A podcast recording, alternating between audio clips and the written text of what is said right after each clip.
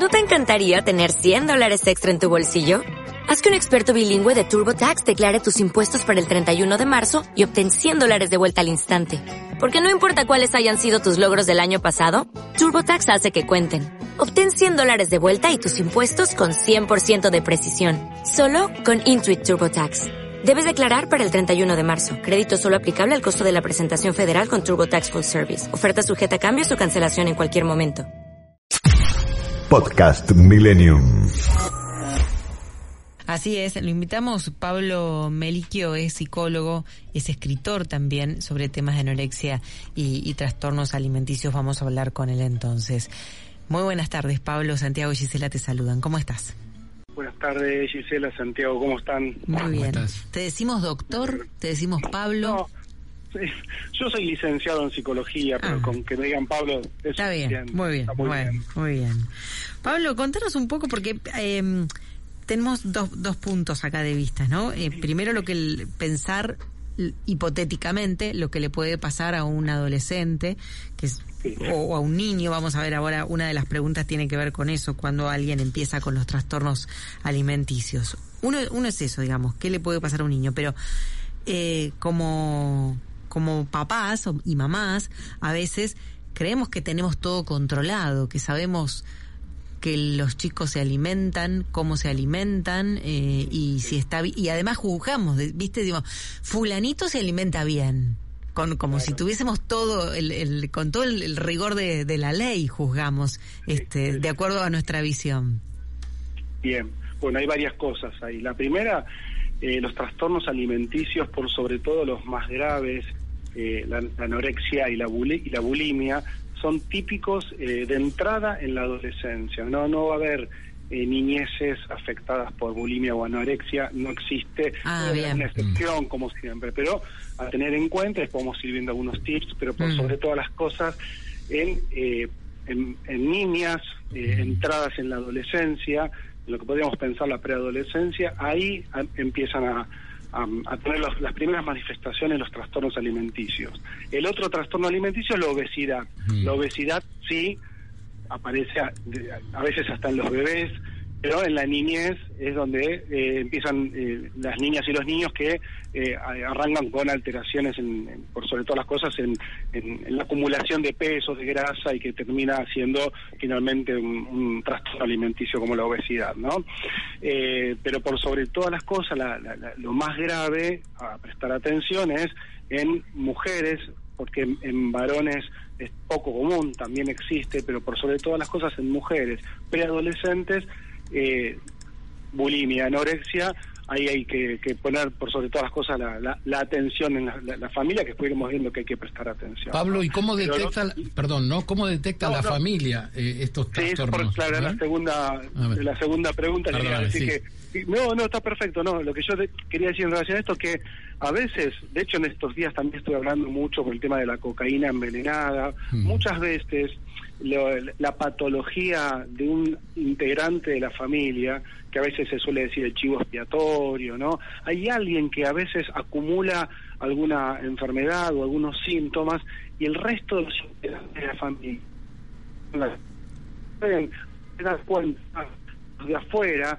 sí que alguien está consumiendo o que alguien está con un trastorno alimenticio que es ambiente intrafamiliar. Y, y- y no es porque digamos no digamos no no, no quieran eh, detectar sino porque es un mecanismo Claro, defensivo nadie claro. quiere confrontarse con con el dolor y la enfermedad no Mm, Es, es un buen punto ese, porque sabés, muchas veces nos encontramos, eh, saca la anorexia. ¿Sabés Sí. cuántas veces al día a veces uno no quisiera ver lo que veo, no quisiera escuchar lo que escucha como papá o como mamá y dice, hoy la dejo pasar, la dejo pasar, la dejo pasar? Eso en un nivel muy chiquitito, llevado a algo grave como lo que estás contando vos que puede ser la anorexia. ¿Alguna vez alguien me dijo, pero no, no sé si esto tiene rigor científico o, o está probado, que todos los trastornos alimenticios, eh, o, o en el caso de la bulimia y la anorexia, mejor dicho, tienen una relación con la relación materna. Claro, ahí tenemos un problema eh, que, digamos, hay que romper mitos porque también se culpabilizó, esto aparece mucho en la década del 70, se instala mucho en la década del 80 con, más que nada cuando empiecen a irrumpir también estas instituciones que se dedican específicamente al- a los trastornos alimenticios. No, no, yo no, no creo que sea así y también para quitarle el peso a, a la mamá, ¿no? Porque de- detrás de eso también... Viste que tenemos la culpa de todo siempre, las madres. No, no, sí, lo mismo que en el autismo, en algún momento también se decía que eran Claro. madres depresivas, que no sostenían la mirada a los hijos, hoy todo eso se, se está cayendo por suerte, es multicausal, toda, toda enfermedad es multicausal, los trastornos alimenticios, yo diría que el, el primer culpable es la sociedad y por lo Mm. tanto somos culpables todos y todas porque la- las preadolescentes que arrancan con anorexia y bulimia es porque se comen el imperativo social de que hay que ser flaca, Mm. sí tienen todo un vínculo con la comida Mm. sumamente trastornados por la imagen del espejo, por la imagen en el espejo, no por la imagen que quieren tener y que entra en contradicción con la imagen que sienten que tienen, todo un trastorno psicológico muy complejo y diría que el primer culpable es el campo social. Mm. Obvio que a veces en la casa hay mamás, por ejemplo, yo, lo veo en el consultorio, que están más pendientes de sus propios cuerpos que del cuerpo de sus hijas. Mm. Entonces, en este tiempo donde nadie quiere llegar a viejo o a vieja, te das cuenta también que a veces las niñas y los niños ven cómo los padres tienen un vínculo muy complejo con sus propios cuerpos y entonces ahí se arranca el trastorno en, en lo familiar, ¿no es cierto? Pablo, yo comencé, si escuchaste, contando la historia de Karen Carpenter, esta chica, Sí. que aparte Sí. era, era, la verdad tenía una figura magnífica, pero ella se obsesionó porque leyó una, un escrito en la historia, dice, ¿no? Sobre una fórmula mágica eh, para adelgazar en ese momento y se enganchó con todo tipo de dietas. El día de hoy, que las chicas pueden acceder a internet y todo eso, ¿eso no es un peligro eh, latente ahí que hay que estar atento también? Sí, y, igual es interesante esto que traes de, de Karen y la cuestión de eh, que tenía un cuerpo, dijiste... Eh, Bellísimo, sí. Esa- Claro, pero eh, ¿Mm? eh, vamos a jugar con esto, ¿no? La mirada tuya eh, no tiene nada que ver con la mirada que ella encontraba en el espejo. Buenísimo, buenísimo. Siempre, siempre pasa eso, que uno cree en, en, digamos, ¿cómo, decir? ¿Cómo, cómo esta chica tan linda, que no es gordita, que está bien físicamente, sigue tan obsesionada y corre y, y hace dietas y- y esas dietas implican muchas veces que, es- que les baje la presión, que se desmaye, que se le altere ¿sí? el periodo. Empiezan a pasar unas cuestiones de alteraciones psicofísicas. Y vos decís, pero ¿por qué no puede parar? Bueno, como tampoco puede pa- parar un cocainómano, ¿no? En el trastorno alimenticio, eh, y fíjate que también estamos hablando de, en este caso, de oralidad, ¿no? De- en la cocaína es lo, lo olfativo, pero siempre estamos en el campo de la nariz, la boca, que son zonas, eh, que, que, bueno, ya mismo, el Freud mismo hablaba, de zonas erógenas, ¿no? A veces hablan de otra cosa. Y en el tema de la comida, ¿no? un poco en relación a lo que decía Gisela, ¿no? Porque la comida Sí. queda eh, en, en relación directa con la madre, Sí. ¿no? porque es la, la que da la teta, la, la primera que, que, que alimenta. Y por eso en algún momento se puso el foco ahí, ¿no? En, relación, en, en la relación con la madre. Pero hoy creo que estamos muy avanzados en el campo de la psicología y sabemos que a veces hay padres, por suerte, con características maternas también. Y, y, y madres con características paternas Sí, en el sentido de, lo que se estableció socialmente que es que hay que romper, lo mismo que, que es ser mujer, que es ser hombre, hay que ir rompiendo con, con esos estigmas, Mm, ¿no? Porque cual. creo que, que uno puede incorporar lo femenino y lo masculino en el sentido estricto y, y, y es más, y, y amplias el universo de, de, de tu ser, ¿no? Pablo, y cuando decimos, bueno, tiene un, un trastorno alimenticio, ¿no? Bulimia, anorexia. Pero digo, viene de, a ver, viene solo de, de la imagen y viene solo de lo corporal o, o puede haber alguna otra cosita, te lo voy a decir de una manera burda, bruta, Dale, pero sí. o puede haber algún ot- otro cortocircuito ahí que esté que, que, digamos que esto sea la demostración de la anorexia o la bulimia, pero a lo mejor no sé a, a- a nivel algo físico, algo neuronal, otra cosa puede llegar o no, porque me- siempre estamos viendo como el resultado. Bueno, anor- eh, anorexia o bulimia, pero digo, ¿pueden existir otros factores que colaboren para que terminen eso? Eh, sí, sí, nunca hay que descartar eh, lo neurológico, lo, clínico, hay anorexias nerviosas de origen psiquiátrico, neurológico, eh, por sobre todas las cosas, en, en- yo diría estadísticamente, la mayoría o el 90% de los casos que uno atiende eh, son de origen psicológico, ¿no? Y cuando decimos psicológico es eh, psicosocial, ¿no? Es decir, es el campo mental.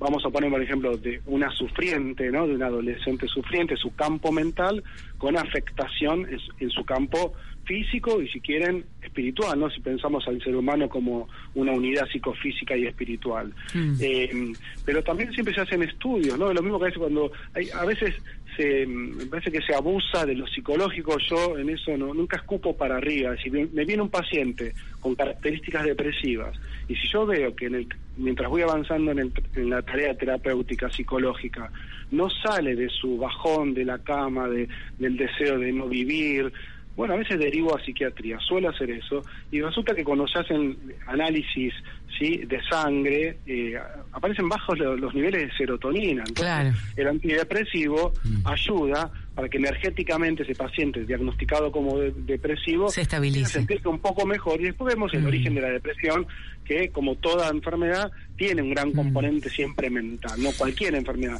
Hasta decimos, la gente se ha enfermado de COVID porque bajaban las defensas emocionales también. ¿no? Pero bueno, digo, para que quede claro eso, hay que descartar. ¿Depresión? sí, no, perdóname, no hay que descartar. ¿Decías? No, que no hay que descartar nunca lo, lo, lo, digamos, a medida que uno va trabajando. Esto ya te lo va dando la experiencia de, los años de, trabajo. Claro. Yo digo, no descartemos nunca ningún componente, porque al ser, al ser esto, digo, una unidad, a veces creemos que es todo mental, y resulta que hay algo físico también, neurológico, biológico. ¿eh? Sí, sí, desde falta de ah, desde falta de hierro que, que, que, provoca un montón de sensaciones que uno nunca las tiene en cuenta, hasta falta de alguna vitamina, por, por ir a lo más simple, ¿no? Que se puede solucionar de manera simple. Pablo, eh, ¿depresión puede acarrear o puede terminar en anorexia o bulimia? ¿Y bulimia y anorexia puede terminar en depresión? Es, buena pregunta. Sí, eh, fíjate que la anorexia se suele decir en, psicología que es deseo de nada, ¿no? la anoréxica no quiere comer, ¿no?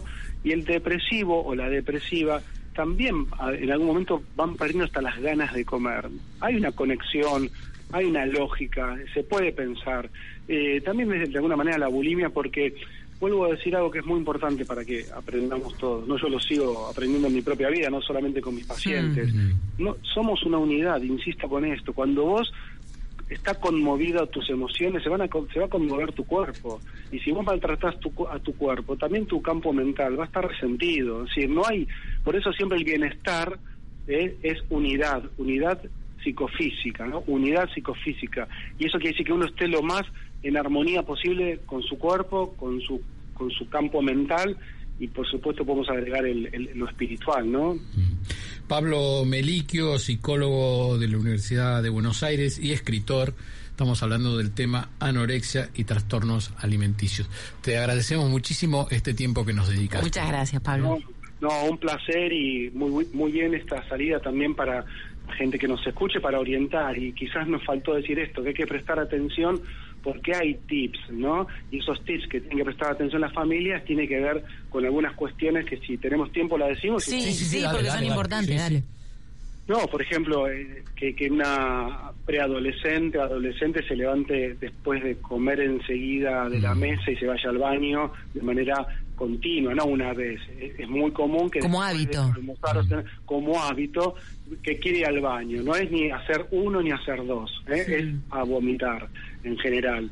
También empiezan a, se le cae el pelo, se ponen más ojerosas, eh, no tienen ganas, comen muy poquito porque dicen que están haciendo dietas, se ponen eh, a hacer actividad física obsesivamente, pero vuelvo a decir, es prestar atención que va a haber alguna alteración ¿sí? en, en el hábito en, los hábitos de la vida cotidiana. Y ahí cuando está, pasa eso tenemos que, que, bueno, pedir ayuda, obviamente, primero hablar y, y después derivar en principio a, un psicólogo, una psicóloga, ¿no?